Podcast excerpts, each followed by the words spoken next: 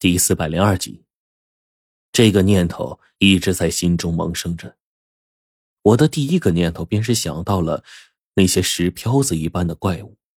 不知道为什么，现在我总是什么都能扯到那上头去。这玩意儿留给我的印象简直是如同梦魇一般，让人生厌。怎么样，陈总，你能听到什么动静吗？霍烈在四周转悠了一圈，但却。最后回到我面前，询问起我的进展。我转过头看了一眼无可奈何的火烈，还有远处正在空中飞舞寻找着的朱雀，看起来他们都没有找到什么可疑的地方。果不其然，这时候火烈发话了：“看起来不是那么容易找啊，我看不行啊，还得出去再找找。”听到他的话，我摇了摇头说：“不用。”你把贞子奶奶他们叫回来吧，我或许能找到一些蛛丝马迹。真的，火烈听到这个消息，点了点头，朝远处跑开了。很快，白程程和奶奶回到这边，全都一无所获。他们把目光都集中在了我的身上。罗晨、骷髅他们就在附近，但是我们找不到线索呀。奶奶说道。我点了点头。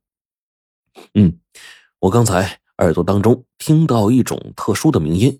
或许能顺着那个鸣音找到什么线索也说不定。你你听到什么了？奶奶好奇的问我。我听到一种嘶嘶嘶的声音，不是别的怪声，反倒是像人在吸烟时候的那种声响，很小，看起来，嗯，就是听起来吧，就不知道什么东西。嘶嘶嘶的声音。火烈这时候想了想，然后对我说：“哎，陈子，你这耳朵能听鸣音？”那这玩意儿只要能进入你的耳朵当中，被你听到，肯定也不是什么好玩意儿。嗯，所以呢，你们再等等，我循着那个声音啊，仔细听听。我说着话，然后呢，将耳朵对准地面，仔细的听那个声音发出的方向，随后开始往前继续赶路，然后右转，偏离河道，进入丛林之中，逐渐的就可以到达这佛爷手的一条断指旁边，看。那边那座断掉的山峰，就是佛爷指当中最中心的地方。只是，火烈忽然看着那个断山，然后呢，仔细观望许久，说：“我怎么看那个山峰好像在不停垮塌似的？哎，你们看，前面那几堆似乎是滑坡，另一面那些石头足足堆了上百米，这山峰不知道垮塌了多少，最后才留下现在我们眼前能看见的这么点儿。这。”是座死山。这个时候，我跟贞子奶奶出奇的竟然一起说出了自己的判断：死山？你你们的意思是，这个佛爷手下方的龙脉已经已经死了？应该是这样，不然这里怎么会这样呢？奶奶叹了口气，指着几座山中间的位置说：“这山崩于前，不崩后。”垮塌在肩不在底，这就好比咱们平时用的玻璃杯一样，就算在冬天被冻得炸裂，但是杯子也不会崩碎，只是出现几道裂纹，因为毕竟有些地方是没崩开的。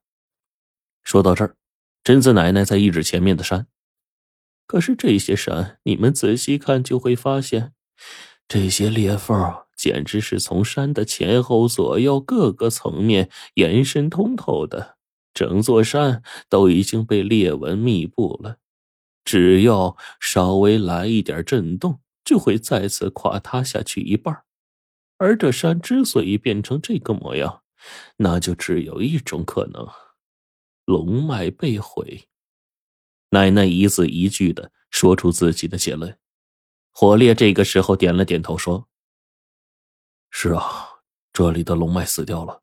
那，嗯，那这下面有石漂子，冰窟窿他们应该是被困在下方了。霍烈刚说完，朱雀就听懂了，点了点头。随后，这禁忌啊一阵激动，不知道发现了什么，头也不回的朝着远方不远处飞过去了。这是怎么回事啊？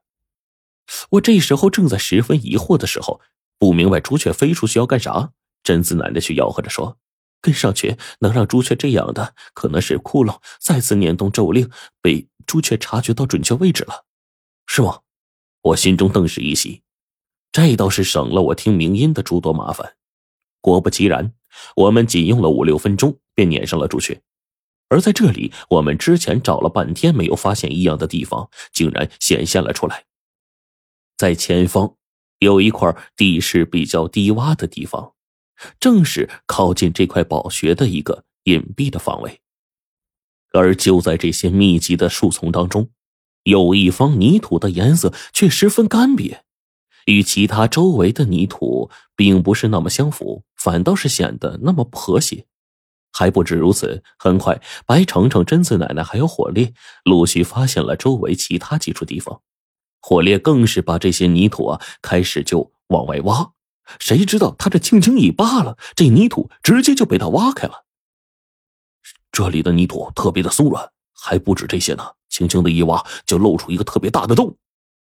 说这话，火烈已经将里面两米多深的位置的泥土扒拉出来好些了。这些泥土呢？还真的就跟粉末一样松弛，只要用手啊，稍稍用点力气，就能把这泥土给弄出来。伴随着火烈飞快的一阵扒拉，我也在旁边帮忙。很快，这个洞啊就挖通了，泥土呢直接挖没了，只剩下了通往前面黑漆漆的一个地下通道。这，火烈此时盯着这个洞口，足足愣了很久。他这手电筒呢，往地上轻轻一照。便看见一排密密麻麻的脚印这玩意儿不用说，我们都知道，这是石漂子留下来的。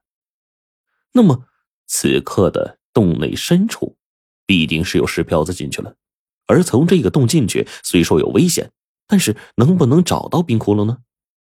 这时候，白程程在另一旁扒了很久，又扒了出来一个洞。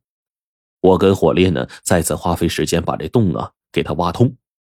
这时候，里面竟然也是一个相似的洞，洞中呢也有一些蛛丝马迹。可是，这么多洞，我们究竟进哪个呀？此刻，我就把目光投向了奶奶和朱雀。